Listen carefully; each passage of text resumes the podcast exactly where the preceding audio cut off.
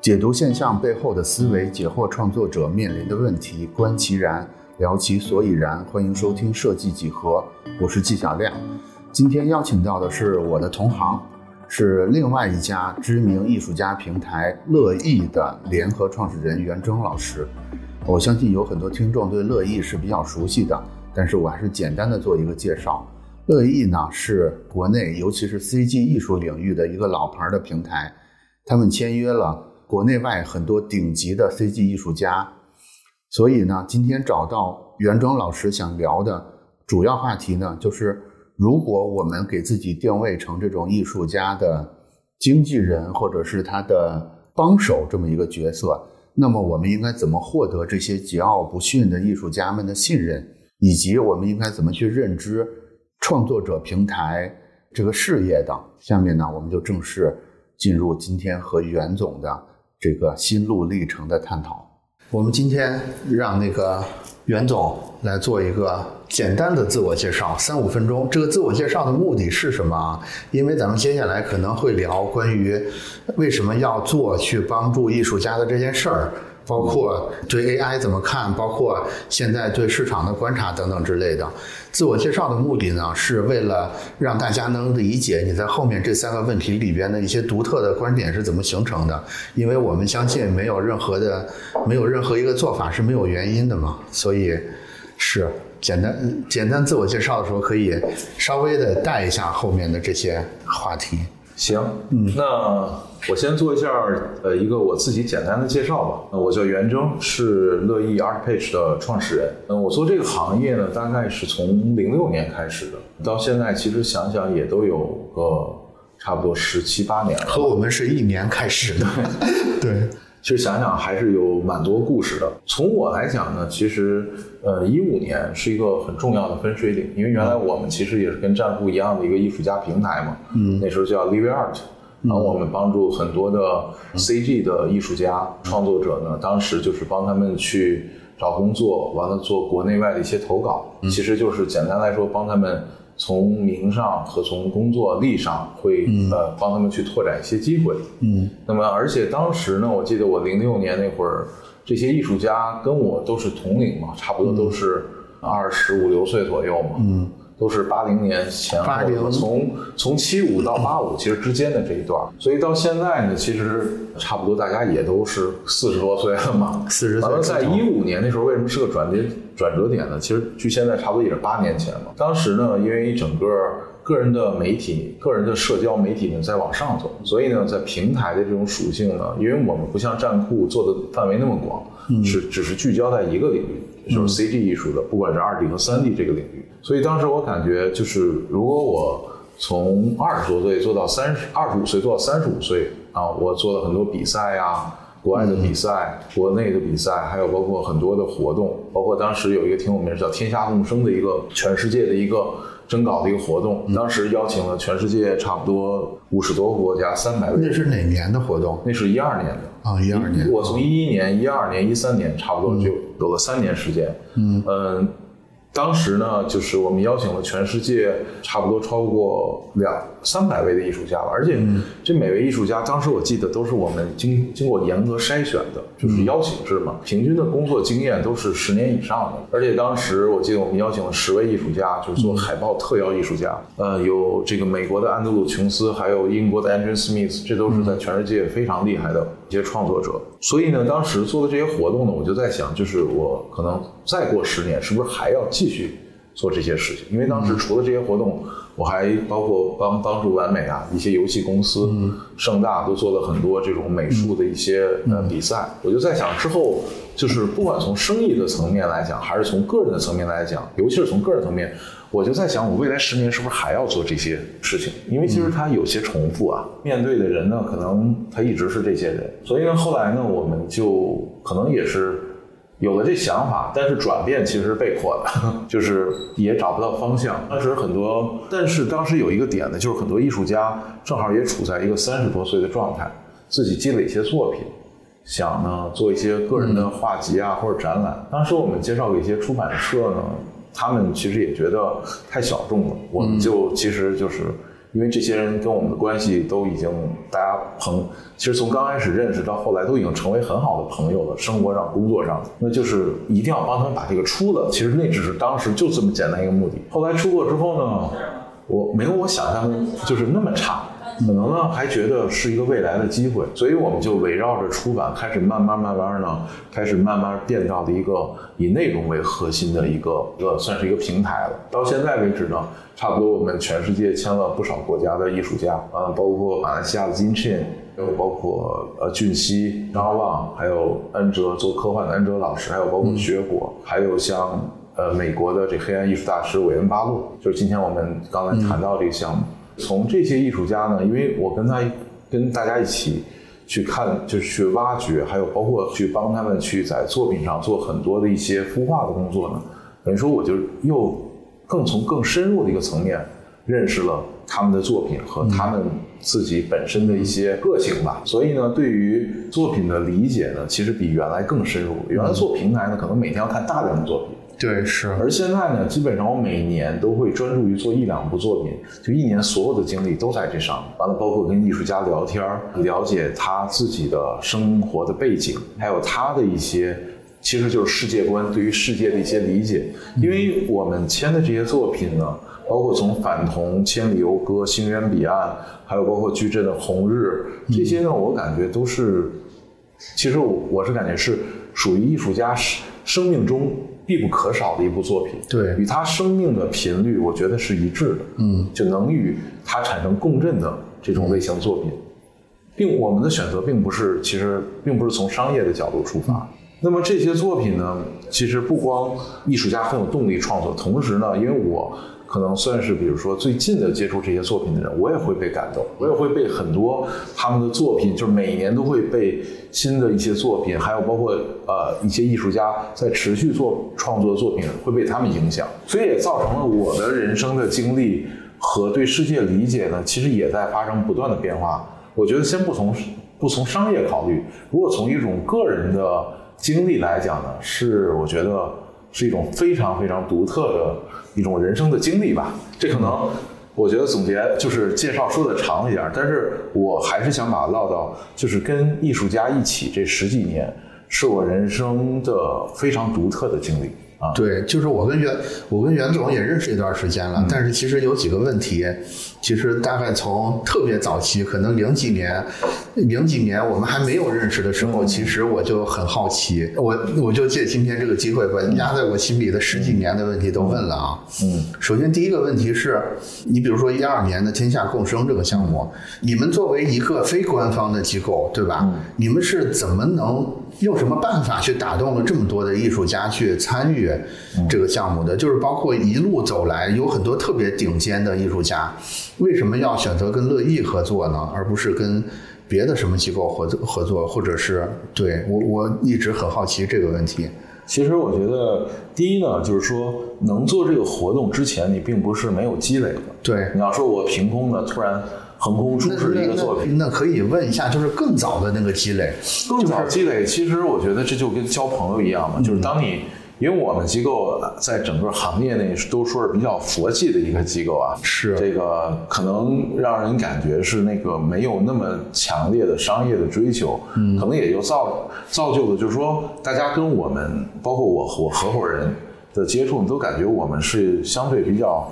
就是也是当朋友跟大家一样的去去去交谈，所以艺术家们对你们的戒心会低一些，是吗？我觉得其实就是我觉得倒不是说戒心，就是说从朋友的角度啊，我们还是特别强调，就是你跟别人不管是艺术家还是谁，跟别人去交流的时候，嗯，你本身你就是以一个非常真诚的态度，对，或者还有一个就是。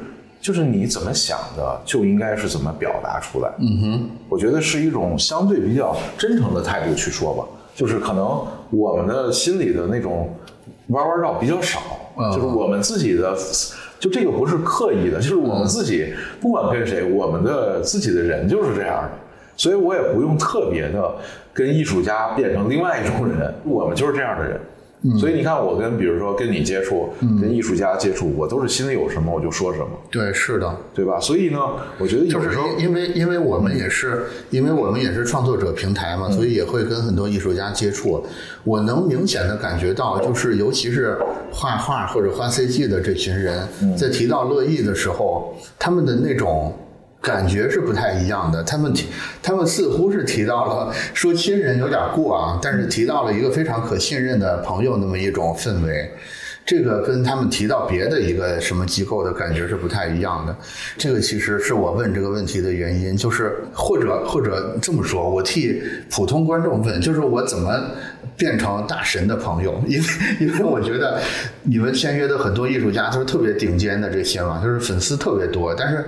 但是，也就是说，在一般人看来，其实这帮人是特别有距离感的。但是你们就奇迹般的把这么一群人全都，我觉得主要靠年头。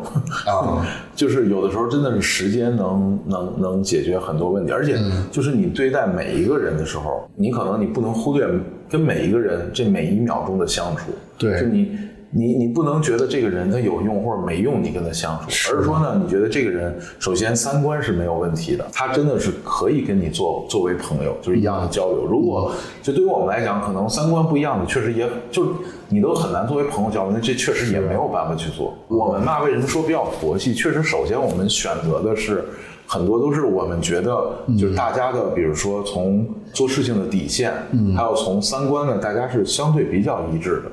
也有可能是大家是同龄人啊，完了又在整个这个土壤里，完了又都是，比如说有一些这个艺术背景的，可能是有这种，首先是有这种的一个土壤，但是有这种土壤不代表他每个人都能成为朋友。下一步呢，可能就是说你对每一个人不能有那种很强的区别性。当然，这可能也是说，你比如说，很多人都说做商业目标性应该强点儿，所以呢，这就是说，虽然对人接触，我们是，我觉得我们是呃问心无愧的。但是可能从商业啊，之前十年来讲，我觉得比起很多的同龄的机构啊，包括比起战库啊，比起很多机构，我觉得我们是不行的。就是因为我们也不是什么商业上很成功就是，我我我可能感觉我们十年反而是在商业上啊没有特别多想，就是也都是凭，其实那时候也比较年轻嘛，凭感觉去做。包括可能从做这领域的有的时候，就是起点都并没有经过那么深思熟虑，因为这个咱们是一个对谈嘛，我也不会说我们是经过了多长时间思考才能坚持。其实有的时候真的。就是这个，从我现在来看，有的时候你只能相信就是缘分、机缘这件事情，就是可能你的生活轨迹在某一点上，它的机缘就是要做这个，你就糊里糊涂就做这个。完了呢，你自己的你自己的性格可能又能跟艺术家比较好的相处。完了呢，而且有的时候我们又不以非常眼前的利益为主，所以让大家感觉呢，可能就是。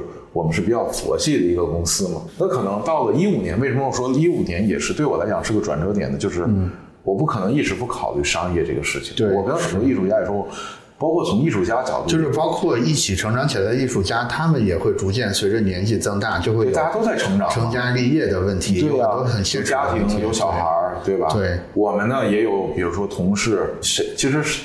都是现金流嘛，都有现金现金流的压力，所以呢，我就觉得在一五年的那会儿，我就也是反思嘛，啊，自省了一下，完了也是呢，在想未来应该找什么方向。当然，我在那个时候在找我自己的方向的时候，我是花了一年的时间，其实并没有在这行业内找，因为行业内找其实它的业务模式相对比较固定。你看，比如说做比赛。做外包、做培训，其实就这几点嘛。是，包括现在行业内，如果在行业内做，现在好像仍然是，其实还是这几点。对，所以我在想呢，那其实有的时候做一个商业，其实也需要创造性的。对，而且从我现在回看，因为在当时吧，觉得哎呀怎么都特别难，但是从我今天回看，其实，在那个时代，其实你做什么都都是很容易的，这是我的一个感觉啊。只不过它限制在哪儿呢？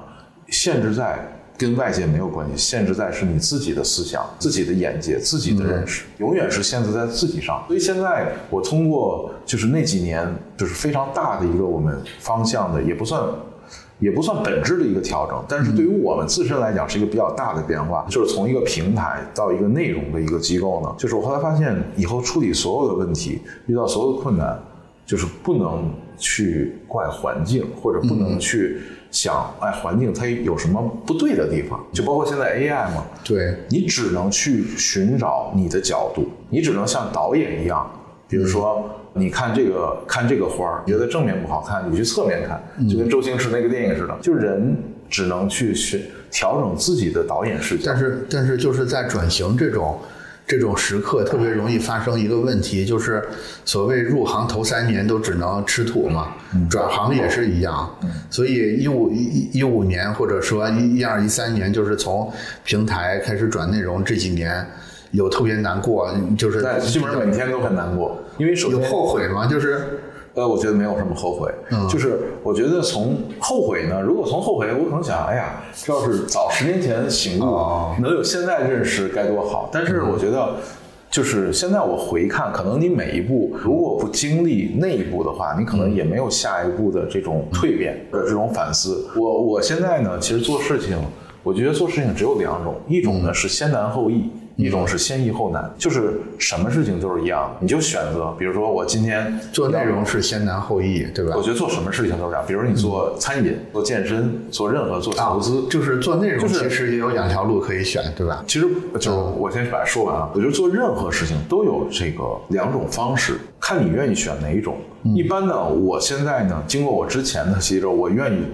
主动的选择先难后易的，因为为什么？你刚开始难，你觉得后边越来越容易，你心态就会更好。你如果先特别容易啊，一下这事儿赚了好多钱，你后边觉得做每一步都是很难的。所以现在有些事情呢，它可能刚开始我觉得太容易了，我会主动的要制造难度，制造不一样，必须得让我自己得过去这个坎儿。你看，现在我每年，比如说我做过，比如说我每年都会做一些新的项目，每个项目都会用不同的营销模式，有抹点的。有大众传播的，那可能我一旦今年用了之后，我明年我一定要做新的东西，就是新的传播，就绝对不能停留在去年，因为你如果停在比如说更舒服的位置，你去年做过，今年哎呀原封不动再做一遍，做这种一定会遇到一些小的问题，也有可能会成功，但是我觉得对于对于我今年来讲，它是没有成长，先难后易，它会让你不断的在学习在积累，先易后难呢，你只会。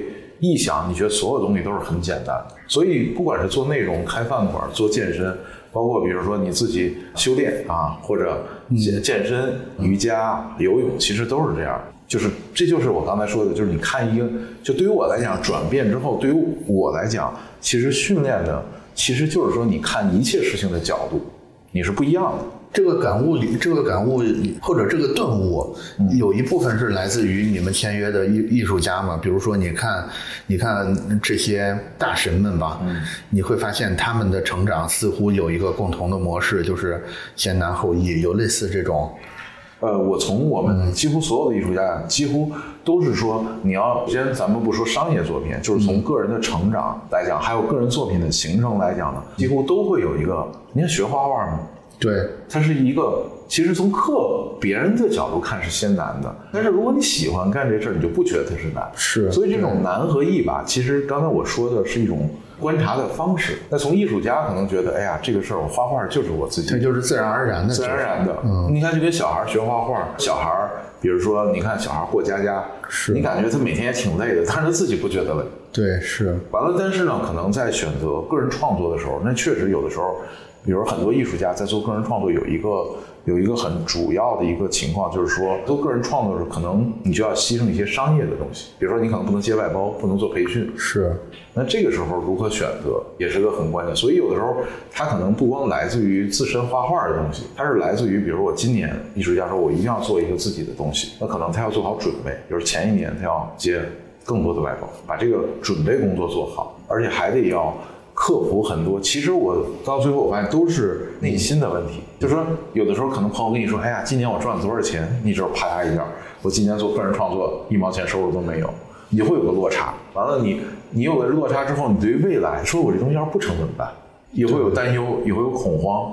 完了呢，有了这担忧之后，那我未来，比如说过几年我要落下了，买不了房子，就会产生一系列的恐惧感。对，那所以对于创作者来讲。其实每个人，我觉得正就是就是正常的白领工作也会有这个，到底怎么选择，对吧？每天哎呀，工作挺累的，我是不是还要学习，还要健身？所以每个人其实都有这个情况，只不过艺术家呢，他会有自己的一套作品，而且这套作品可能是要通过一年时间完成，这一年的这个跨度是挺大的。而且你看，像我做的一些艺术家的，像像俊熙的，像你看像矩阵，矩阵，他就说他一共他三年做了一本那个红日漫画嘛。对，完他一共还要再画两本，一共画九年。那其实这都是一个很大的一个付出，包括就是我们签约那个美国的韦恩巴洛嘛，他二零二一年我做他一本画集，他画了三十年，但是他的心态就不一样，他白天还有工作，嗯，他把晚上的时间，就相当于晚上我们比如说吃烤串聚会的时间。完了，游泳、健身这些，他全都变成了画画，画自己的画。所以这个呢，就是每个人的对一件事情角度不一样。其实有的时候这东西难呢，难和易都是心理的感觉。有时候呢，所以从另外一个角度，就是艺术家呢也需要的去调整自己的一种状态嘛。你让他就是本来你画自己的东西，其实就是一个很放松的事情。现在可能有，我觉得有不少的创作者呢，可能就想我画这东西。一想就想到了，哎呀，可能我之后会变成什么？变成一个多大的一个什么样的项目？能比如说做出什么样的影视啊，什么各种啊各种各样的商业的模式？可能就有了这种想法之后，给自己 push 了太多的目标和压力。但是反而呢，其实我我认识很多艺术家，包括巴洛、矩阵啊，还有晋啊、俊熙都说，其实他的创作的过程本身就是结果，创作的过程它就是结果，因为你每一秒都在享受。它给你内心带来的这种治愈，因为你画的是自己的东西。你要说咱画一个商业的，那肯定不会带来这个，对吧？那个其实也很简单嘛，就是这是为了生活，要赚钱嘛。所以这两种状态是不一样。你看，都是画画，所以它角度不一样，完了给内心的体验不一样。就跟比如说很多电竞选手，咱们觉得玩游戏是解压，但人家呢，一旦打了职业赛之后，觉得这就是一工作，他他业余时间可能就不想玩这游戏了。对。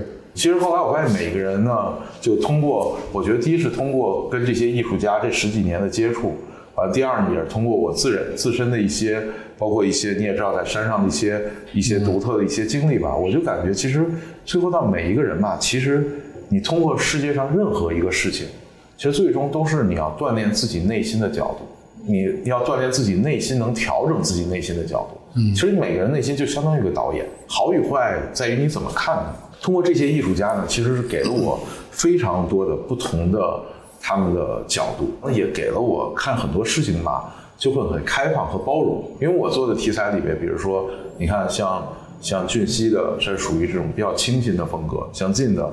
是这种比较日式的色彩比较漂亮的这种风格，俊熙也是啊，但是但是两种不同的色彩风格。矩阵的红日，它是这种非常写实感，冲击力比较冲击力很强的。像去年我们做的这个苏苏建老师做的这个悍将嘛，它是既有对既有音乐，完了又有这种科幻废土的这种情节，还有这么多有意思的人物，对，还有包括苏建自己唱的这个 MV，就是还有包括巴洛先生他自己做了三十年的这些创作，包括纪念辉。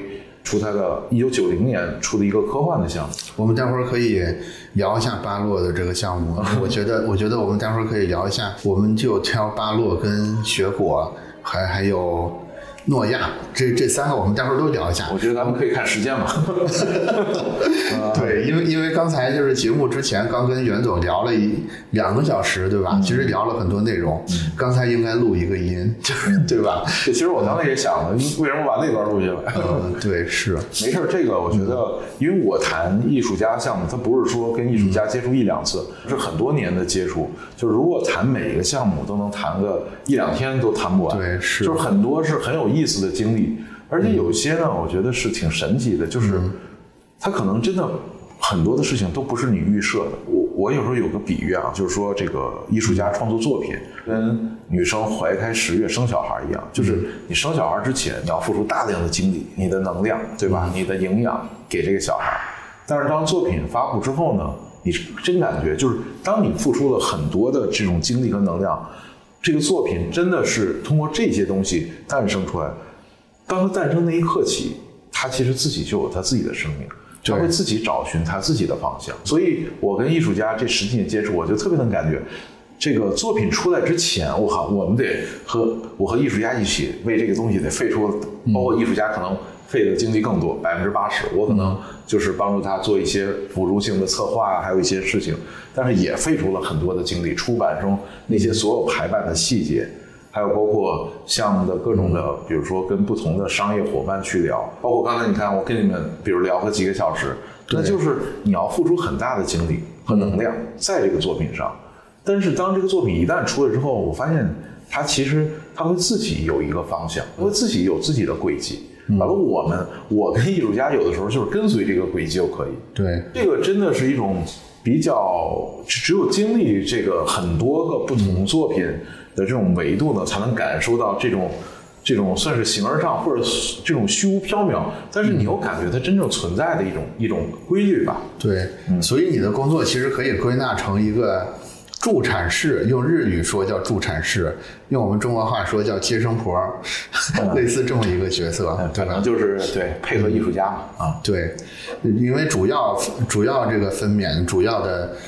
妈妈肯定是他，对，主要工作。但是如果你不提供帮助的话，他会更难，对吧？其实我确确实我是用我的一些经验呢，在辅助艺术家做一些其实这个工作。其实关于这些顶级作者，因为你接触的比较多啊，我我个人一直有一个疑问，就是世界上是存在天才的吗？你认为？你接触这么多这么顶级的作者，你认为其中百分之多少他是天才型的，或者有多少就是我就是靠努力，就是靠热爱，我可以在没有天才的情况下也追上来？我想想啊，这个问题确实我得想想。其实我喜欢用另外一种维度去解释啊。你说，我觉得所谓的天才呢，只不过是每一个人天生就是他自己的。如果我们按一个人物，比如说游戏里人物，他有数值嘛，嗯，数据嘛，我觉得每一个人，每一个创作者，他的数据是不一样的，对对吧？我觉得所谓的天才呢，可能就是这个词，可能是我们世人感觉他这块特别突出，但是我感觉就是所有每一个人的这个数据，其实，当然这个说的可能就比较像，其实是是因为他自己自己形成的，只不过可能不是，可能这几十年，可能是再早。可能是可能更早啊，这个咱们就 不不不具体说了。就是说，这是他生命的一种轨迹，形成了现在的一种趋势。比如现在我们呃中国的这些不能说，咱们就说这个星象嘛。你一个人出生的这个时间段跟当时的天体位置是相关的。那为什么你要选择在这个时刻？那么所有的天体位置就跟比如说你看月亮，月亮初一十五的时候不都是有这个海浪的这个这个潮起潮落吗？其实它是有一种潜在的能量，所以每一天、每一天、每一年的每一天，其实它的那种能量感是不一样的。所以一个一个人在某一天出生，其实它也是一种自我选择的一种结果。那么选择之后呢，其实他会根据，比如说他自身的这种，按我就说数据构成啊，大数据，每个人情感上、从天赋上，或者就是说从擅长领域上，对吧？包括从性格上，他会有一种数据分布。那么有了这种数据分布之后，再加上他的生活环境对他的影响，对这数据分布呢产生了一种二次的影响，所以就塑造了一个，比如说现在的一个现在你你刚才说的这些呃天才型的创作者。那对于我来讲，可能就是他是每一个人，我是感觉每个人都会有他的不同的特点，世界上每个人都是这样的，就每个人都有天才的那个，只不过呢，有人找到了，有人没找到。对，而且呢，现在因为大家都是受的一种。传统性的，而且这种统一性的教育，就会因为统一性教育就会让人有天才和不天才的感觉。但是我是相信，其实每个人他都有他自己的天，就是我们说的天才是恰好他符合那种符合商业现在或者说世间所理解的那种特点。但是其实每个人都有，只要你比如说之前没办过太多这种伤天害理的事儿啊，基本上每个人都有，每个人都有的。其实他只要发挥出来，我觉得就很好。我觉得这些作者呢，我觉得他。呃，我觉得也有可能是他之前的积累特别符合他自己，就是现在我们所看到的他的创作领域。我其实做艺术家吧，或者说我去这个跟艺术家一块儿去这个孵化这个作品，我其实特别看重一些，等于说不是说在这种商业维度以内的事情，可能也是比较看重我自己对一个人的直觉。但这个就没法通过播客的方式说出来了。这就是一种直觉，这个可能就真的得接触非常多的作者才能理解你说的这个话是什么意思了。对，有一种直觉。那么，而而且呢，一个艺术家的创作作品呢，其实不光是他的技法，其实同他的世界观、认识他是怎么认识世界的，特别关，就特别的关键。我觉我觉得，要不然咱就就着一个你印象最深的项目，结合着说一下吧，就是便于我们理解。比如说，比如说咱们就老爷子的，对，咱咱近的，因为这个太有的时候比较这个什么哈，这个咱就说一个，比如说我对于巴洛先生理解，因为巴洛呢。巴洛先生他比我们都大嘛，他是一个算是欧美一个。你还是介绍一下这个人物，大家可能嗯，就是呃，韦恩巴洛呢，他是在西方呢是一个非常非常知名的一个算是幻想和黑暗的艺术大师。那么他呢之前呢一直给就是我们现在所能看到的这些有异世界的这种啊电影项目，像《阿凡达》、像《霍比特人》、呃《哈利波特》，还有就是《Hellboy》。还有环太平洋，然后它这个世界是一种异世界，还有里面还有很多的生物，基本上里面的很多的设计都是这个老爷子来完成的啊，当然或者他完成的，比如说最初期的、最原始的那部分的设计，底层概念的底层概念的设计，他呢，嗯，从我跟因为我跟巴洛经常通邮件嘛。我就感觉，因为他比我们岁数都要大二十多岁，我是非常尊敬他的。可能跟同龄的艺术家不太一样。然后，巴洛给我的感觉呢，首先他是一个非常严谨的人，就是这就能感觉他整个受到的教育背景就是非常的那种 old school，非常严谨。就是他可能没法跟我视频，因为他觉得他每一句话他都要仔细推敲。我跟他的每一封邮件，我感觉都是那种。就像我们写一个工整的一个这种语文，或者是这种文言文的那种感觉，而且呢，就是我每一个问的问题，比如今天我问了他三个问题，他每一个问题都要给我扣 e 起来，就是用个引号，说我这个回答是回答你这个问题，这样非常的仔细。所以他呢，就很难接受这种言语性的，就是日常的这种 chat，因为他觉得就是他要把我所需要知道的问题一个一个非常仔细的解答清楚。第二呢，就是我我能看到他的 ins 里边呢，就是他的父母呢都是古生物学家，所以呢，我我记得看的，所以看他一些自传，他又说他小时候。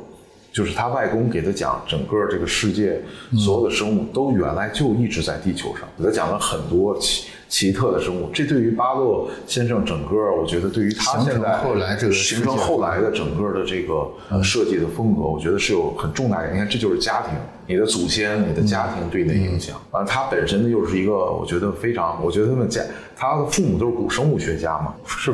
我觉得也都是非常严谨的人，所以形成了巴洛先生这样的一种性格。而且呢，巴洛呢，他跟传统的我觉得，呃，可能擅长于绘画风格的创作者不太一样，就是说他特别注重绘画背后的东西，科学性。呃，不光是就背后的所有东西，它的人文，它的科学，所以他在比如说他每一个题材，像今年我们会引进到中国的这个 expedition，就是探险家，还有他之前的那个叫 Psycho Pump 引魂者，他在海外其实像引魂者的话，他小说都出了好几部。那像探险家呢，这个项目呢，今年今年我们会在比如说八九月份出版，那个整个的文字量就会有十万字左右，就他对于。呃，整个外星球的这个理解，还有包括生物理解，包括它如何交配，如何的，比如说呃进食，如何的就生活习惯描绘的非常非常清楚。嗯，这个可能就是他对于他绘画背后的那些内容的支撑性，他是对自己要求，他就一定要想要求非常高，而且他一定要想象这些就是真的，他就一直在给自己关注这些他画的东西就是真的，而且呢，他有一段视频，今年我们也会就是。正好翻译出来呢，给到很多的创作者看，就是就是他看一部作品，画一幅画他的那种对于这个画的时间维度感觉是不一样的。传统我们画一幅画呢，可能就是我的目标，我的内容。但是呢，他经常是想，比如说，呃，这一幅画可能在一个很长的历史维度上，可能会是一个什么样的作用？他从视频中他就老在表达，比如说我们两千年前或者三千年前，我们所有的古代神话，我们的传统。可能在当时就是一部作品，对，可能就是在篝火旁，父亲对孩子说的一个故事。但是经过了几千年的不断的传承，完了再加上比如说有各种各样的艺术雕塑、绘画的表现呢，形成了现在的，比如说我们不管叫古迹、神话，或者是我们的传统。所以呢，他看现在的作品，包括他创作现在的作品，他的那种状态就是，他是我要给他足够的生命。让争取让他能够支撑很长时间。嗯，他对于作品维度的理解跟很多创作者是不太一样的，他一定是放在一个很长的历史时期再去看这部作品。所以跟巴洛先生的这几年的沟通呢，确实我的收益是非常大的。就是我看作品的维度，还要看他的方式，看他的内在也会不一样。事物的方式，所以这也是我跟比如说很多的，不管是。我觉得不管是跟我同龄的艺术家，还有包括跟巴洛这些，比如说呃，这个这个年纪更大一点的艺术家，我觉得这些是这些是我要学习的点，就是还是看东西的角度，放在不同的国家、不同的商业、不同的时间维度下，同样是这部作品，那可能你的理解就不一样。这就是每一个人对于世界的理解，所以。返回到就是返回到我自己在辅助艺术家做这些工作。其实虽然我不是创作者，就不是我真正画东西，但是反而呢，我是用了这些思路在看我现在的，比如商业模式，或者在看我现在跟所有合作伙伴的合作。那可能我的理解也不一样。所以这就是我觉得做不管是做商业，还是在社会中作为一个独立的一个人，你的价值你都要有价值。那你的价值呢？其实我后来发现。不是身体上这些东西，其实所有东西都是你认识的一个层面。我我我我完全能理解你在说什么。其实这个也正好解释了为什么你们的心态是比较所谓佛系的，是因为你其实已经得到了很多，比如说呃收入或者是等等之外其他的东西。也就是说，你人生的目的是什么？如果你人生的目的是要得到一个更好的成长的话，其实你在接触这些真的有。很有思想、很有能量的这些高手的时候，他们是能更好的帮你提高你的生命质量的。你说，你人生的目的是要赚更多钱，是有更高的生命质量。如果你的答案是有更高的生命质量的话，那你在钱的那个角度看起来就是比较佛系了。但是也不是说你不求上进，而是因为你在更高的层次。得到了一些东西，只不过可能其他人不太能观察出来。对，而且还有做这些呢，并不是说一帆风顺的，也不并不是说从钱上你已经财务自由才能做这些事儿。是，反而呢，我觉得得到之前江湖上一直传说你们是财务 超自由，所以才这么佛系的。反而呢，是我觉得可能，我觉得人是要在最痛苦、最困难的时候，才完了才会容易吸收这些东西。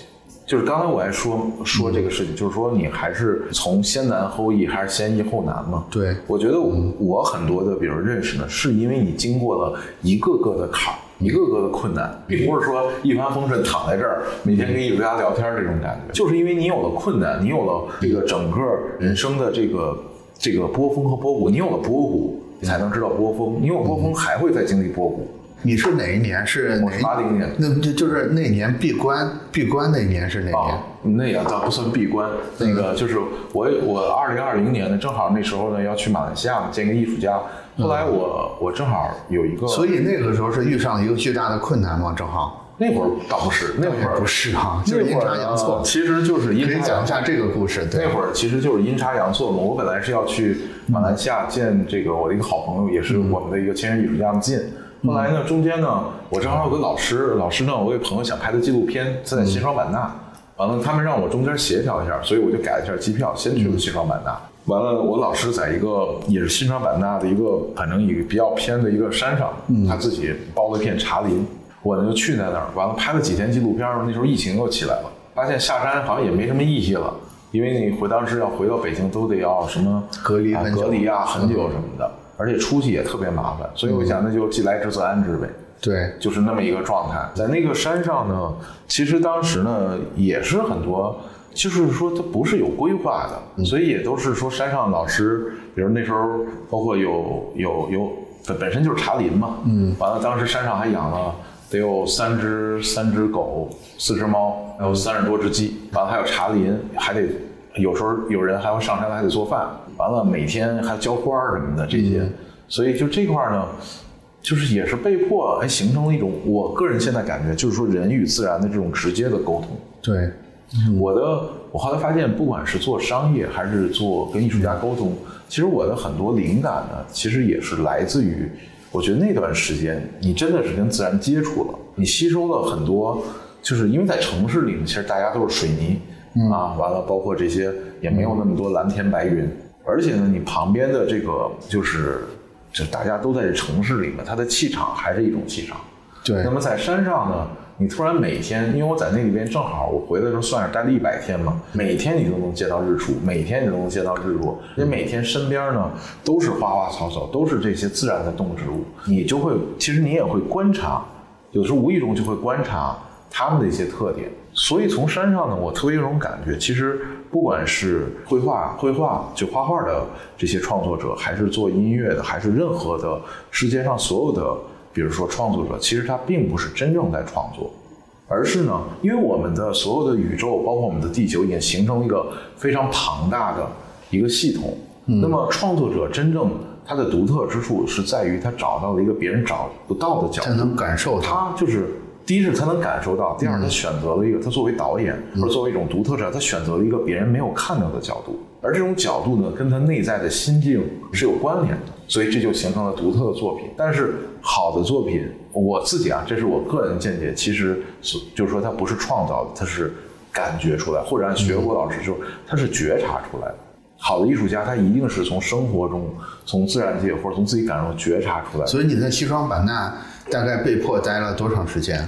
就是其实我当时也没算嘛，但是后来回到北京呢，我一算，哎，正好是就是一天不差，正好是一百天。一百天，对，正好一百天，三这个多月。这这一百天，你主要的生活内容就是伺候这些小动物，还有其实也有一些家庭的任务啊，比如说带我们家小孩儿，比如说呃学习英语啊、语文这些的。啊当时呢，我觉得就按那时现在候小孩跟你在一起吗？没有啊，就是就是线上嘛。线上啊，其实后来我发现，这就是现在很多人所说的时间管理嘛。当时呢，我在山上差不多是五六点起床嘛，嗯，起床之后呢，你就把从五六点到晚上八九点，后来我发现你真得规划出个时间表出来，是被迫的，因为你什么时候浇水，包括山上有太是太阳能，你知道吧？就是说你什么时候用水，什么时候用电，你必须得详细规划。比如说这个山上食物没了，你什么时候去买东西，这都得规划出来的。啊所以呢，一天呢，包括比如说这个呃那时候练功，完了呃做饭。啊，完了收拾厨房，嗯，完了喂喂这些所有的这些呃这个动物，再加上浇花，再加上还得呃陪我老师那边看很多的一些这个资料，还有呢就是有一些陪小孩儿的学习，你会发现其实这一百天吧，原来咱们在城市中，就从我自己啊，我就感觉哎呀这时间每天时间都不够用。完了，感觉干不了很多事儿，一瞬间一个月就过去了。但是我在山上突然发现，这一百天可以干很多事情。比如说，我原来也不会做饭，我在比如说一百天，就是我当时比如说，呃，基本上很多的这个素食的菜会做了一些。完了，包括比如说这个，当时还有这个对于茶叶的这些。就是基本的一些这个处理的手段，包括是晾干、是晒干啊，还是怎么样的。完了，还有包括那时候我还做香皂，还有包括喂这些动物，包括掌握它们习性，包括如果鸡瘟来了怎么办，对吧？嗯。完了，还有包括当时我在山上练一些，比如说瑜伽呀，比如说站桩啊、打坐啊，就是你每天必须得把这个时间段排好。比如说你练功，可能尽量是随着日出开始，这段时间是最有效率的。那可能你下午呢偏向于休息、收拾屋子，对吧？完了呢，这个跟小孩儿也得看小孩儿那边什么时候有时间，我跟他学这固定的时间，比如说这个学学一些语文啊，当时我还得就是英语、语文什么这些的，我要陪他去去看一下他的课本。就是你把这个时间，这个这个把它按照每一个小时去分割嘛。就是后来发现，就是其实每天能干的事儿挺多的。现在呢，你看我一回来吧，我也感觉有的时候。一看什么短视频啊，有时候又重新回到红尘中了。也不是说回到红尘，就是你会感觉无意中一天就过去了。对，其实这一天过去呢，你一看其实也没干什么，所以最终我觉得还是自己的问题。虽然说时代呢，可能有的时候，比如说工作很累什么的，但是我后来想了一下，其实还是自己的问题啊。所以就是对时间的这种察觉。你认为是那段时间的最大的收获吗？还是别的什么？实际上倒没什么察觉，就是管理。你必须就当时啊，我觉得有就是这这一百天的这个你叫什么都好，嗯你对后来生活的一个影响是什么呢？我觉得可能我自己会更自律一点，嗯而且呢，我能想明白，比如说我先我当时上在山上的时候，正好是四十岁嘛。我特别能想明白我未来要干什么，而且想的特别清晰，我每年要干什么，我就自己对于我自己的目标，从虽然从来也没跟我 跟别人说过，但是我对于我自己心里想什么，我是想的特别明白的。就是这段时间想明白的是吗？也也不是，是这，我觉得那段时间只是个契机。我也是给自己定了一个，就是说，比如说，你看你三个月可能在山上，你要通过三年的时间，不断的去在这个，就是山上是一种状态啊。我明白，就在在这个，就是在这个社会中啊，你去要去去再去测试一下，再去，而且你要在社会中你要接触更多的人嘛，你要去。再测试一下你自己对于，比如说对于自己的自律、时间管理，还有整个一切，就是你得抗得住诱惑呀。在诱惑中，你还要去明确那种方向。所以有的时候，很多艺术家有时候为什么也喜欢跟我聊天，或者说我们时候也都是，比如说平常的时候吃饭啊，或者喝酒，正好可能氛围到那儿，就大家聊会儿天。可能我自己会相对于会比较正能量一点。大家在行业内都知道，就是我每年所有做事情。我是一个特别积极、特别有干劲儿的状态，对，而且不管不管是行业处在什么样的状态，我都是很很努力的向前走。虽然我也有很多困惑，但是我觉得所有事情不能停留在大脑中，一定要往前走。对，只有往前，因为我特别相信一点，就是事情不是你想出来的，你想。就是你想，它也不代表事实。就是世界上最耗费能量的不是做事儿，反而是害怕做事儿。对，想事儿。对，因为你想事儿吧，就会给你带来很多的预判。对，预期、预判，完了呢，预期好呢，给你带来兴奋；预期不好呢，给你带来沮丧。完了，这些情绪产生的，按我的一种理解，就情绪，你身体产生一种重量，会让你有负担。那反而最好的状态呢，是应该，其实你你你就想，大概想一下，你这辈子。可能有个什么样的大方向？比如我喜欢唱歌，或者呢我喜欢跳舞，喜欢比如说做设计，或者我就喜欢旅游，在外面跑。有个大方向，我感觉这个方向呢能养活自己。完剩下的事情呢，我是有一种感觉，就是你必须得做，你努力做，做到那一步，就跟你玩游戏似的，那后边的路才会啪一下出现出来。对你做不到那一步，你那路永远出现不了。你只能再换别的路，换别的路，你做不到那步又出现不了，你再换，所以就人就产生这种焦虑。所以有的时候就是降低自己情绪上的这种压力，其实是很重要的。包括很多艺术家，我觉得影响他的创作呢，呃，因为我认识这些创作者，其实从技法呀、审美这些都没问题，剩下大家比拼的就是这种内在的这种能量，而且就是说你要。有的时候确确实就是说你自己要拒绝身体中的各种啊诱惑，还始终如一的坚持那个方向，是特别顺其自然的去坚持方向。因为我我有一段时间也因为重病的原因，所以有一个强迫下来停止休息的时间。我觉得跟你的这段闭关的经历是有点类似的。你让我回头去看这段经历，最大的收获是什么？我我觉得就是刚才你说的时候，我说我我说我能感觉到那个感觉是什么？就是你在这段时间找到了一种笃定感。嗯，怎么解释这种这种笃定感？就是因为那段时间我就呃有一个习惯，就是会在公园里呆坐着看树叶。嗯，对，我也有在山上也有望天的时候。对，就是下午就去望会儿天儿。对，其实我在后面会经常回忆起这个画面来，就是每次回忆起这种画面，就能一瞬间让你觉得安定下来，让你觉得说，其实没有什么事儿是不能接受的，以及其实你要的东西也很简单，不过就是身上不疼不痒的，在一个什么地方去静静的看一个树叶而已，对吧？嗯，这个这个是那段经历带给我的笃定感，可能。跟你的那个笃定感，跟你刚才说的所有艺术家需要的那种心性上面的这种确定性是一样的。因为到后面，随着这个竞争，或者你到了一个更高的难度，确实有时候就在拼这个东西了。对，我觉得我似乎是，而且还有一个就是说，刚才说的这种确定感呢。是在一个我觉得健康的身体下才能产生的。对，是。所以就是对于艺术家来讲，我我我有时候跟艺术家就是有时平常的接触呢，我也会跟他们说，我说现在呢，大家呢其实身体是一个创，对，工作其实也是对于艺术家来说创作的一个是一个物理的工具嘛，对吧？你身体不好，你什么创作其实都是白费的。所以我也是呢，有的时候也会你看。有时候其实也跟艺术家说一些比较养生的一些事情。我那次见你，就是你刚刚闭关完回来的时候，那个时候的状态特别好，就是就是一种特别精瘦干练的感觉，不是说现现在好像稍微又又胖一点了，但是那个时候的感觉真的是就是那种。就是能量，就是抑制不住的在往外发散那种感觉。嗯，你可能自己察觉不到，但是我是能感觉到的。当时，是因为你就是其实人的很多能量呢，也都是从自然界来嘛。是那会儿肯定是吸收了比较纯正、纯净的自然能量，狠狠的吸收了一百天，是吧？是现在，因为有的时候吧，比如说一工作或者陪朋友吃饭呢，也会。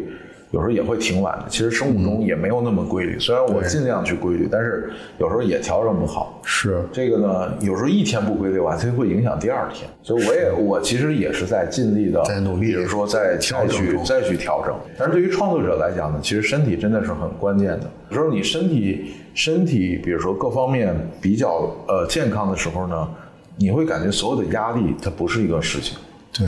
但如果有时候你身体很难受，或者熬夜很多，你就感觉可能一点点别人的一句话，一点点挫折，你就感觉这是一个过不去的坎儿，完了这时候就会影响他的这种创作的感觉。而且呢，很多艺术家因为是晚上的时候夜深人静时候创作嘛，对，我就也也跟他们说，如果能能调整一下，因为同样比如说是早夜里两三点嘛。啊，夜猫子这种，那如果能调整成早点睡，这段时间起，完了，其实也是这段时间。对，其实艺术家也特别想追求一种安静的感觉，但是有时候白天事情特别多，是，所以早早上时候创作呢，其实会更好一点。这就是就是完全从身体角度说，但是如果艺术家习惯了，那你这个也得尊重人个人习惯了。我可能有的时候有意无意呢，会说一些。可能我感觉一些健康的方式吧，这个就是这个尽量的普及啊，对，尽量的普及。哎，那人生聊了半天了，咱这咱唠点现实主义的话题。你觉得眼下是个什么样的时代？就是其实大家都知道，我我要问的是什么？就是 AI，对吧？现在这个这片乌云越来 也，我也我觉得可能也不能用乌云来形容，它反正是一个巨大的变变数正在发生。嗯，作为你们这种。核心业务就是服务艺术家的，你们怎么看这个事儿？因为 AI 现在给大家一个很大的直觉，就是它会严重的降低人们对艺术家的这种心理上面的敬畏感。嗯，对，是是，你怎么看这个事儿？其实我自己是去年，去年其实五六月份那时候接触这个 Mid Journey，还有这个 Stay。Diffusion 的这些东西，E two 比较火。对，当时其实大家呢都感觉，比如 AI 这个，哎，感觉画的太太太雷同，而且呢，其实也一看就知道是 AI，都没有什么重视程度。当时当时就感觉可能过得这得至少得过个五年十年嘛。不过我当时其实是因为我是要帮助艺术家去探索更多的一些路径，也是要帮助艺术家提前去。去应对这去也不算应对，就提前去感知到一些市场的一些变化。我当时就是其实就有这种感觉，所以我算是最早接触这个领域，而且当时我还是找一些朋友去学习这个。完了后来 Chat GPT 也是，不管是从三点五版本、四点零版本，我也是最先最最早去接触的。嗯，我的感觉是这样的，就是怎么说呢？就其实就跟刚才我说那个内心的角度嘛，有些事情呢来了呢。你也改变不了什么，所以你再多想也没用啊。你只能去客观的认识到它的变化。完了，第二呢，其实还是说每个人还是要寻找自己的价值点。可能在上一个时代呢，大家有一个统一的价值点，哎，我创作可能我就可以有一份这个比不错的这个收入。完了，当这个比如说整个泛娱乐产业发展，那这需求二次元发展的非常。快的时候呢，那可能这种需求量就会很大，大家收入都会变得很好。那任何时代都有波峰波谷嘛。首先，这也是一个客观规律，不可能是一直增长。即使没有 AI 呢，但是这个行业它也会在进行自我的调整。只不过 AI 的到来呢，它让大家感觉可能应该是，比如说几十年之后发生的事儿。等这批人大家都老了，老了退休了也就无所谓了。是，但没想到这么快。但是有的时候人生境遇就是说，它不按照你想的。方式来运行，所以我呢大概的感觉就是，首先你必须要客观的认识到，但是这时候呢，千万不要有一种好或者不好的情绪，不要带预设，就是好其实也不好，不好也不好，就是它它是什么样，它就是什么样。完了，剩下的事情，我觉得还是说每个人，因为我没法给就是我们的呃听众啊给一个答案。我只能说呢，其实每一个人都是不同，只不过原来我们的所有的教育，我们的所有的社会的认知，都让我们每个人都是尽量相同。或者尽量达到所有人都认为的一种方式，但是现在呢，确实时代不同了。那每个人呢，只能是重新寻找，在这种寻找中呢，肯定会有各种各样的困难，但这个可能就是一种人生的一种体验吧。就是这个确实是，就是我觉得啊，想其他的事情，还是当我们真的是你又左右不了，那剩下的所有能把控的，就跟比如人生的生老病死，你所有的你都不能把控，对吧？那你能做的呢，只能是你这一刻，你现在应该做什么？之前我也跟很多朋友说，我说其实你应该想明白现在应该干什么，而不是下一刻。你认为你认为现在如果我作为一个画画的人，嗯，那我现在最应该干的事儿是什么呢？这个呢，也是每个人因人，就是每个人，我还是说成长。我觉得未来啊，首先我有个前提，未来是一个个性化的时代。我也是这个判断。个性化时代呢，需要的不是很多一样的东西，对，反而是需要很多不一样的东西。那不一样的东西呢，就是由不一样的人产生，而且这种不一样的人呢，他不是有意创造的。其实每一个人呢，都会与生俱来的散发出一种不同的一种东西。每个人应该去发挥自己的不同，利用好，比如说现有的创作工具。可能之前的几千年前，那可能是油画或者壁画这种时代。那么上几十年可能是 CG 的这个时代，那下一个时代可能就是 AI 的这个时代。那么在这种时代下呢，我觉得它应该会帮助，就是你自己想做的事情，把它变得更好。这个我觉得是一个方向。但至于说，比如说我们说，比如现在可能我一年有一个大几十万的收入，那么可能未来一两年它会变化。那确实每人生的每一件事情绝对不可能是一成不变，收入也不可能是一成。不变，或者就跟比如说这个任何一个国家发展也不会说一直都往上走，它永远会有波动，股票也会有波动。对，所以只不过呢，我们我们原来呢是设定了太多的确定性的东西，就是在自我设定了我的收入必须要上涨，我这业务必须要成长。就是就是怎么说呢？就是工业时代的思考方式是确定性的，对，就是一切都是可以计算的，可以计划的，可以实现。所以你看，从现在星象学上来讲啊，就是说整个现在时代都在变化。未来呢，其实是一种基于创作、基于个性化的时代。工业化的时代其实已经慢慢的过去。我觉得，当然这个只是一个，就是给大家一个层面，就是一个不同的维度。因为现在所有人都在集中着我，比如创作者和 AI，就是这种大家是一种对立的感觉。要不然它是好，为我所用；要不然是不好。从另外一个角度呢，可能。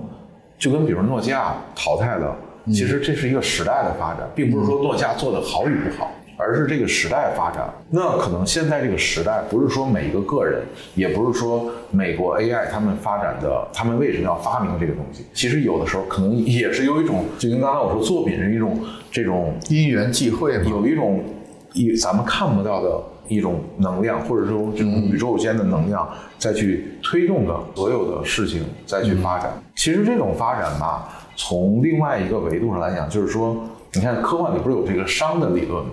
熵的理论就是说，这个世界呢，它的多样化的产生，其实就是因为它的这种大量的不确定性的这种就是。就是不可抑制的走向混乱，才是更大的正义。对，所以在这里边呢，就是说，为什么很多哲人他们会选择的一些，包括好的创作者，他们可能会选择一种叫逆商的一种方向。对，逆商的方向很难，就是说，就像比如说，你如果有一个每天进到家里，你你你每天就是属于所有东西都堆在那儿，这就是一个商的习惯。对对吧？这个因为你往那儿一扔就解决了，这是最简单的。但是呢，有些人就喜欢整理整齐。比如说他可能睡过一觉，再看，哎，这个醒来之后第一眼一看，家里都是整齐的。哎，就给他一种很正向的、一种一种整齐的能量嘛。但是整齐是需要自己收拾它，这种收拾你也是需要付出能量的。所以在一个家庭中呢，比如说你把这收拾好了，你的孩子、你的父母或者你的、你的、你的爱人，你一看，哎，他们也会得到一种整齐的能量。所以我们不妨把这个 AI 视为是游戏里边一个很难打的 BOSS。我觉得首先不要对立，它其实也有可能它会发展成另外一种状态，但是呢。我觉得中国的，我觉得思维中呢，就是首先不要把任何一个事情对立起来，它只是一个存在而已。那你需要做的不是去影响它，而是你要找到你自己的状态。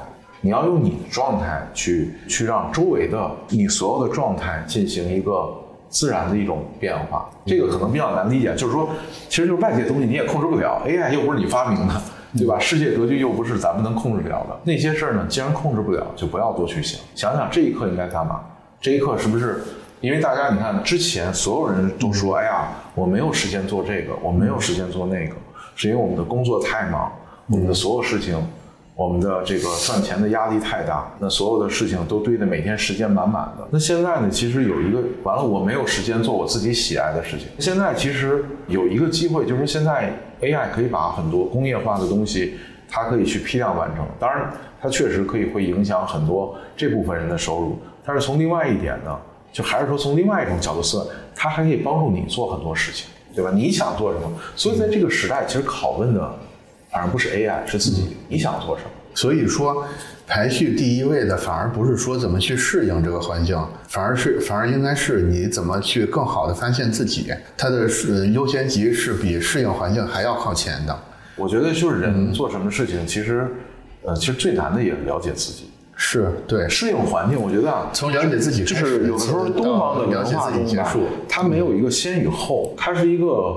怎么说？它是一个中道的一个关系，就是这东西没有谁重要谁不重要，在这一刻，它就是有这么多数据组成。比如说有 AI，可能有你的家庭，有你的，比如说挣钱，有你的喜好，你只能在这一刻，你感觉到你应该做什么。但这个东西是没有标准答案的。明白，明白。你只能去适应。比如说有的时候，比如像我，我也处处在过，比如说某种状态。当你公司开不出公司来，你就不能太天马行空，你就想这东西我是去借钱。还是做怎么样？这东西也很所以所以怎么说呢？就是就是工业时代的这种思维惯性是很难摆脱的。就是你会发现，我刚才那个提法，它仍然是一种工业时代的思维惯性。就是我要找到找到一个计划，我我想做一个计划出来，我想做一个原则出来，然后接下来我就都按这个不变的计划去按部就班的做，我就能解决世间的所有问题。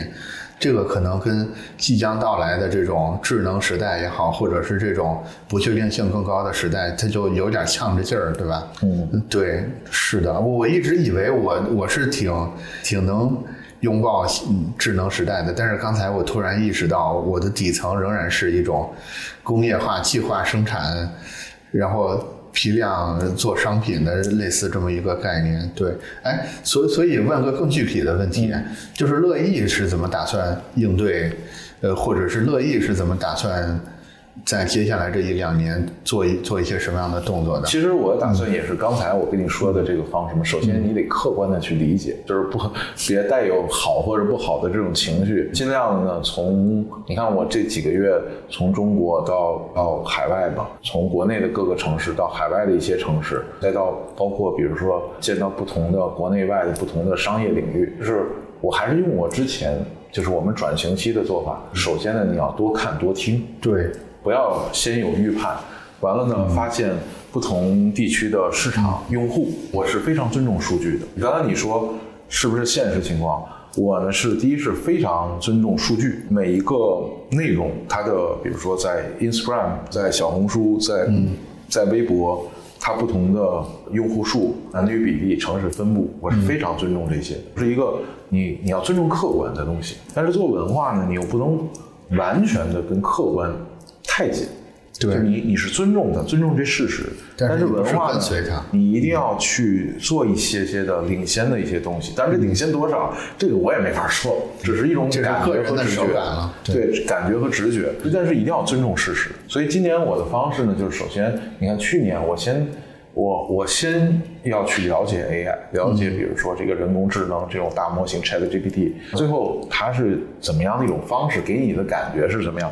它你要客观去接受它能变成什么样，而且包括它未来能变成什么样，这是第一步。第二步呢，就是就是我可能，当然这个这个这个是去年我是想同步做的，但是去年不是疫情嘛，也也都可能在办公室里出不去嘛，国外的交流也少，那。可能从现在看是第二步啊，但实际上我觉得这个是同步开展的，那就是要多了解不同的，就是首先要了解 AI 本身，第二呢要了解比如说不同的商业领域，包括用户习惯的一些变化，那这是第二步。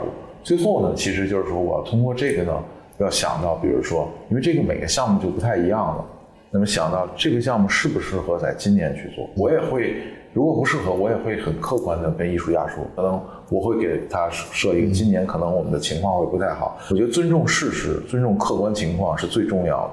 只有你尊重之后，你才能跟现在的情况同频。只有同频之后，你才能在这个瞬间找到在这个频率下它最佳的出口。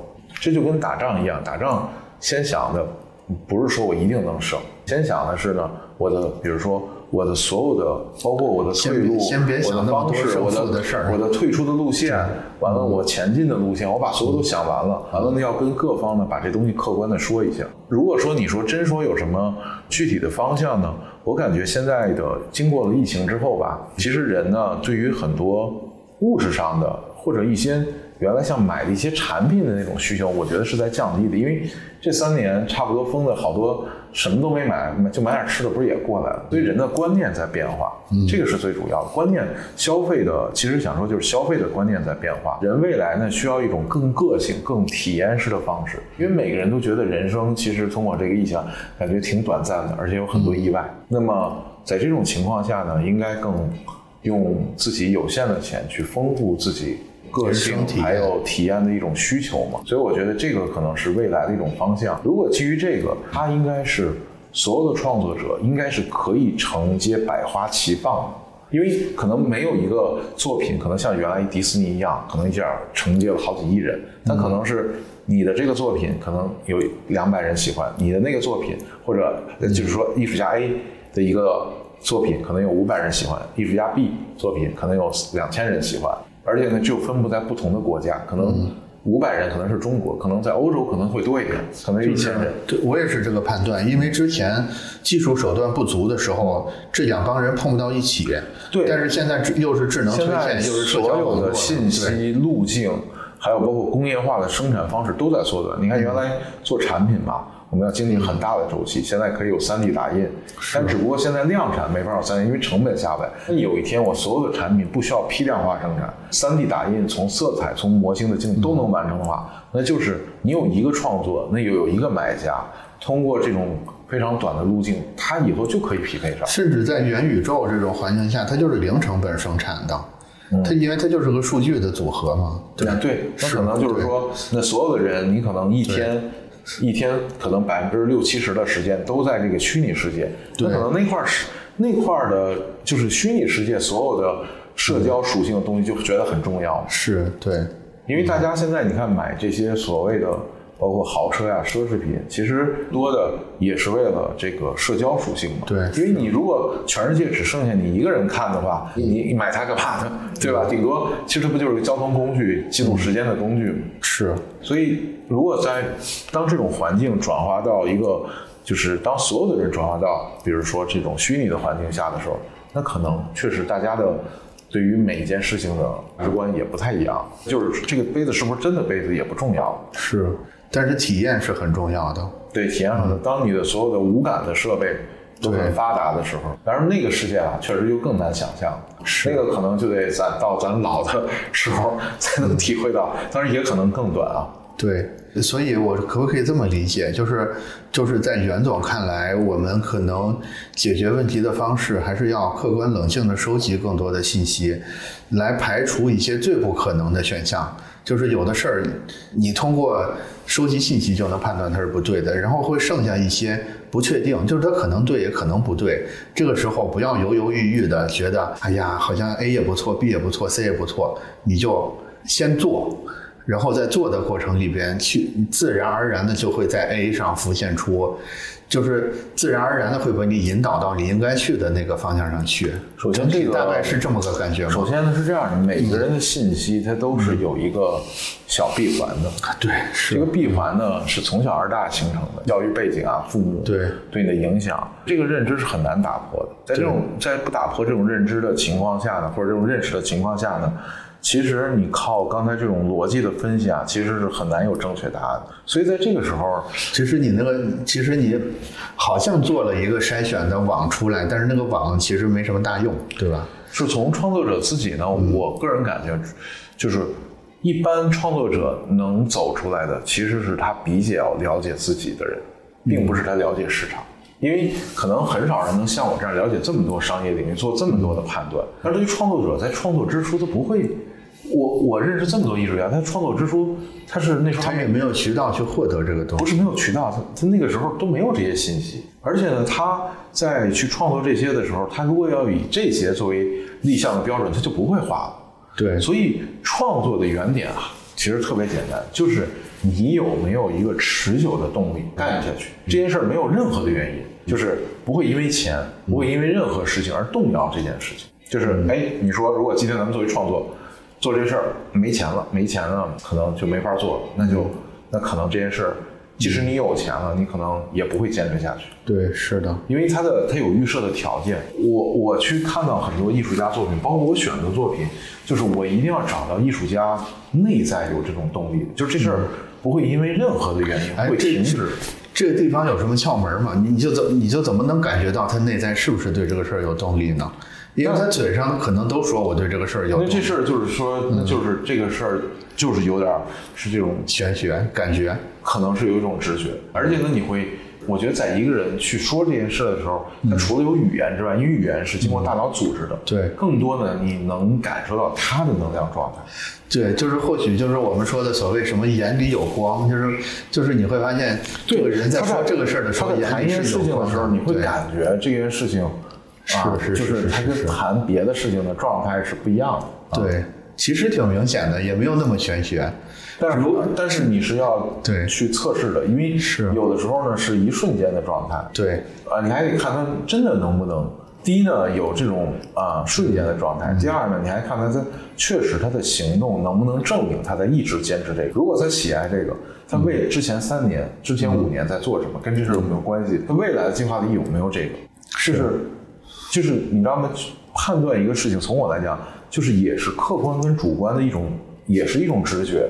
就是这个度吧，就跟中国说的这个中道，你看阴阳的这个，它不是说画一条直线，它就是这两种客观主观的这么一种结合。这种判断，其实我的判断也是这么一种，就是你你不能只听他说，也不能只看他一瞬间的状态。对。而且，但是有的时候呢，他长久坚持可能不是他心里想要的，所以你这就要去感受这个人。这个可能就是，比如我我这些年吧，通过跟艺术家的国内外的艺术家的这种接触积累，我可能有时候跟他，比如说聊聊那么一两次，我就能感受他心里。我我我觉得这里边有个窍门，就是似乎是你，如果你自己有这种。人生课题也好，叫母题也好，叫什么也好，你知道自己应该干什么的话，你就更容易识别出来另外一个人是不是也知道这个东西。如果对对，如果你自己没有的话，你就很难识别出来别人是不是。对，如果你自己也是很迷茫的话，对，可能你就很难识别出别人的那种是状态。对，是的，这个可能是所谓创作者。之友的一个核心手艺，我觉得咱俩都是干，咱俩在这点上挺像的，也是咱们为什么聊得来的原因。是，都是都是创作者的接生婆。对，因为这个确实是需要大量时间，还有精力，对，是，还有包括跟不同的事情的这种积累，才能形成这么一种一种判断。是我我也，其实希望就是这样的这种方式，因为全世界艺术家是很多的，就是。等待挖掘和等待发挥他们就是特特长的这些，我觉得是非常多的数量。所以呢，我也希望呢，就是有更多的对人会参与到这件事。我觉得一家乐意也服务不完，站库也服务不完。其实还有很多的创作者等着大家去服务。如果我我是觉得，如果你喜欢艺术创作，你又发现自己实在没有什么很好的天赋的话，其实你选择成为接生婆也是个不错的方向，对吧？嗯，我觉得挺好的，没不比作者的那个成就感弱很多。是，而且我呢，比如说之前好多那个论坛也在谈到什么竞争啊这些的。嗯，我后来跟他们说呢，就是我跟艺术家相处，我并没有把它当成工作，因为你看人一辈子一生就要交很多朋友，是的，吃很多次烤串儿，是吧？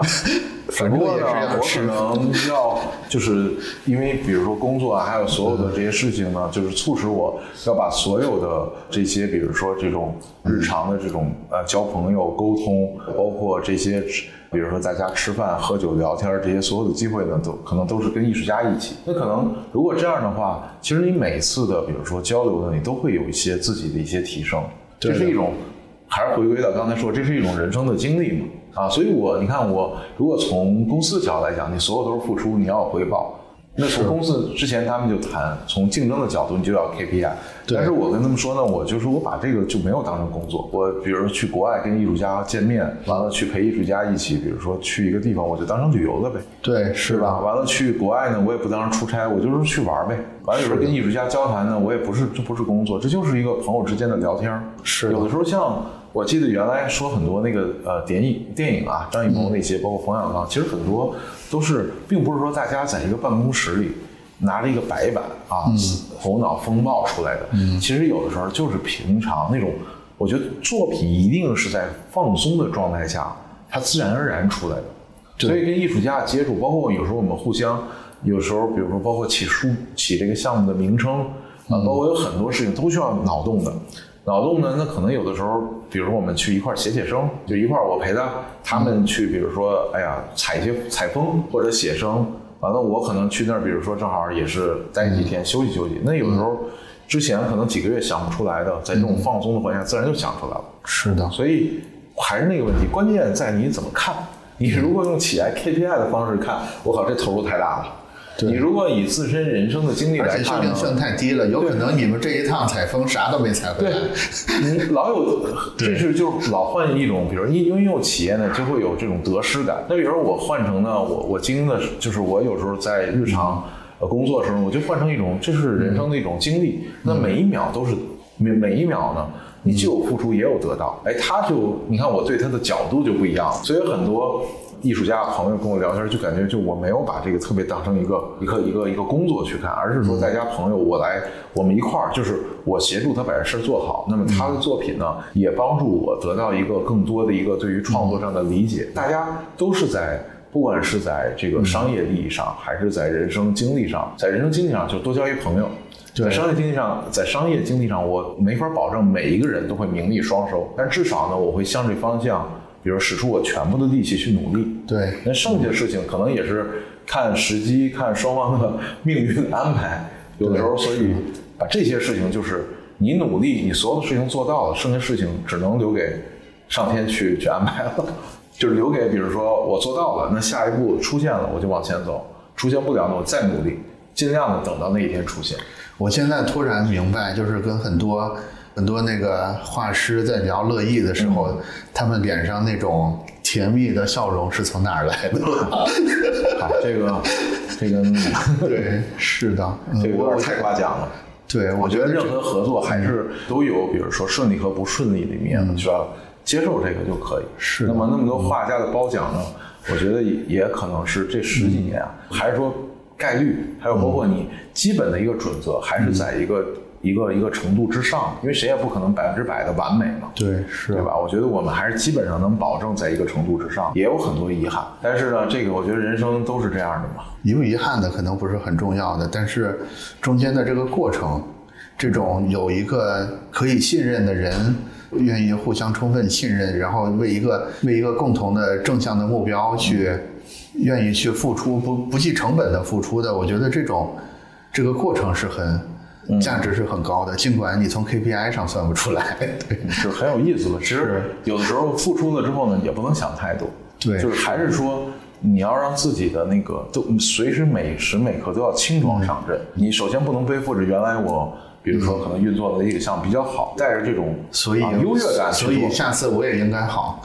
对对，完了你也不能带着太悲观，哎，说上次运作的不好，这次感觉是不是也不行？就是这个，其实跟我十年前那时候跑步的一个感受，那时候还没有这些经历。我当时跑步吧，我就发现，当我想的特别好，早上和想的特别差的时候，都跑不了步。最后就发现，只能是每次有了各种各样的想法，每次我都跟自己，我自己说，就是说这些都不要想这些，就是穿好衣服赶紧去跑就对了。想的太好，一般就是想太好，哎呀，特别好，各种跑步，各种友谊，一般一看半个小时过去了。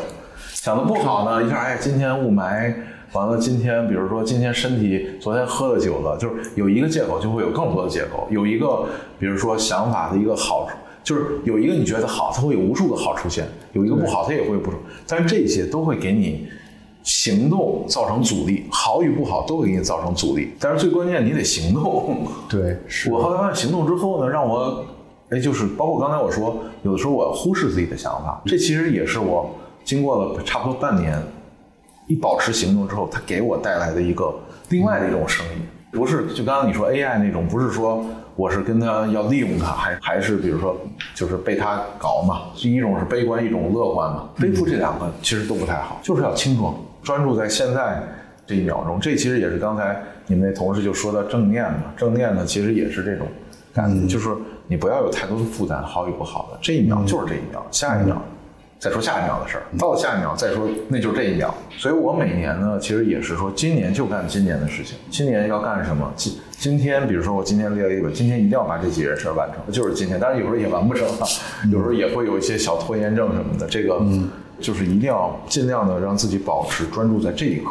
是很重要的，就是不要被恐惧等等担心这这些。其实现在人更多的，我觉得是思思虑过多。是思虑这个词是的，思虑不是说好的或者不好，就是思虑太多。太多之后呢，大脑比较沉重之后，你就很难有行动力。完了还会有更多的想法。所以现在你看各种的焦虑症啊、抑郁症比较多，就是因为思虑过度。当然，思虑过多其实来自于期望，或者是。对你说 AI 这个呢，再回到 AI，就是说，你说会不会产生？有可能会，或者也有可能不会。但这些事儿呢，你想与不想的，你也改变不了什么，你也左右不了什么。所以就，所以你就想这一刻干嘛？这一刻我是应该，比如说，嗯，比如今天我可能今天心情特别好，我就看见外边的风景特别好，就是想画一东西，那就把它画好。完，今天我做好做一个游戏的设定，我先不管之后会不会被这个解聘。那我先把这一刻做好，这一刻你做好了，就会有这一刻的收获。你解聘那个也不是你自己能控制的，对吧？对，你每天老忧郁他，哎呀，这个解聘还是说加薪，老忧郁这事儿你也控制不了。好，我就没什么问题了。这种结束太突然了，我觉得我们还最后还是要做一个 ending 的。嗯，这个 ending 是什么呢？就是如果有如果有年轻的小伙伴发现自己作为第一作者可能有点难受，想跟我们一样做第二作者的话，什么叫第一作者？第二作者？第一作者就是生孩子做做做作品那个主力嘛。嗯。第二作者就是我们这些帮助他的人，就是编辑也好，经纪人也好。嗯嗯嗯。对。呃，或者或者像你们这种平台也好，对。假如说有人也打算像我们一样成为一个辅助性的人才的话，只只对他提一个建议，这个建议是啥？我觉得，可能先不要做那么多的预设，就是先说不定你可以当第一作者，对吧？先通过，我觉得首先还是说不要给自己预设什么，完了先通过不同的事情，因为有些事情也不是自己想要的。对吧？有很多你的责任的事情，先通过这些事情呢，去找到自己真正想要什么。通过做事情找到自己想要什么，把它做好这一刻，完了下一刻呢，这个因为是每个人的路是不一样的，下一刻呢，它会自然的显现出来。对。等 BOSS 动画开始加载的时候，再考虑怎么打败 BOSS 的事儿。之前不要想。而且最最后还有一个，我觉得，因为很多也都是做游戏的这些动画这些朋友们，有时候我给大家一个可能一个比喻啊，你怎么去理解你所构成，就是你所面对的这个世界？我的理解呢，其实它确实像一场游戏。在游戏中呢，最关键不是你要改变关卡，说这关卡太难了，我自己得改变这关卡。明明你自己选的就是 hard 模式。你你想中途把它改成 easy 模式不可能的，因为 hard 和 easy 还有这个中等模式都是你自己选的。对，首先你要承认这是你自己选的。完了呢，第二呢，这种关卡中呢确实有主观和客观。客观就是所有人都面对的这世界，这是客观。主观呢就是我看他的角度，有为什么有些人乐观，有些人悲观，就是每个人看角度是不一样的。所以这两个东西 mix 成一个世界。所以这个世界呢，我们大家看似可能。眼中是一样的，但是对于每个人内心是不一样的。在这种世界观下呢，就这种游戏关卡下呢，就这种 mix 的关卡下呢，你要选择的其实并不是说你要改变这个关卡，你想的只有你怎么过去。就很多人现在老想着我要改变什么，改变什么，你改变不了关卡，你只能找到方法如何过去。你过去了，那可能比如说你一年过去了，每年都过去，那可能你人生就会经历一个很丰富的人生。对你如果过不去，就陷入一个自我的一种悲观的或者一个厌世的，或者是一个老想去改造这改造那的那种世界观中，你就不会很愉快、很快乐。所以我觉得这是可能我理解的一个世界观的一个感觉。所以呢，对于很多的比如说听众来讲，我不是说促使大家要相信这个，其实你也可以去感受每你自己的世界是什么样的。你要用你自己的方式去印证你的世界是这样的，就是你要用自己去验证啊，你的世界也是这样的。完在这里呢，你要找到你去通关的一个角度，就是你内在的一个角度，完了过去，过去就 OK，不用想太多，过去就 OK。好，那我们就这样。嗯，行，对，好的，好的，那非常谢谢啊，季季老师的邀请，咱就不要说这些客气的了。好。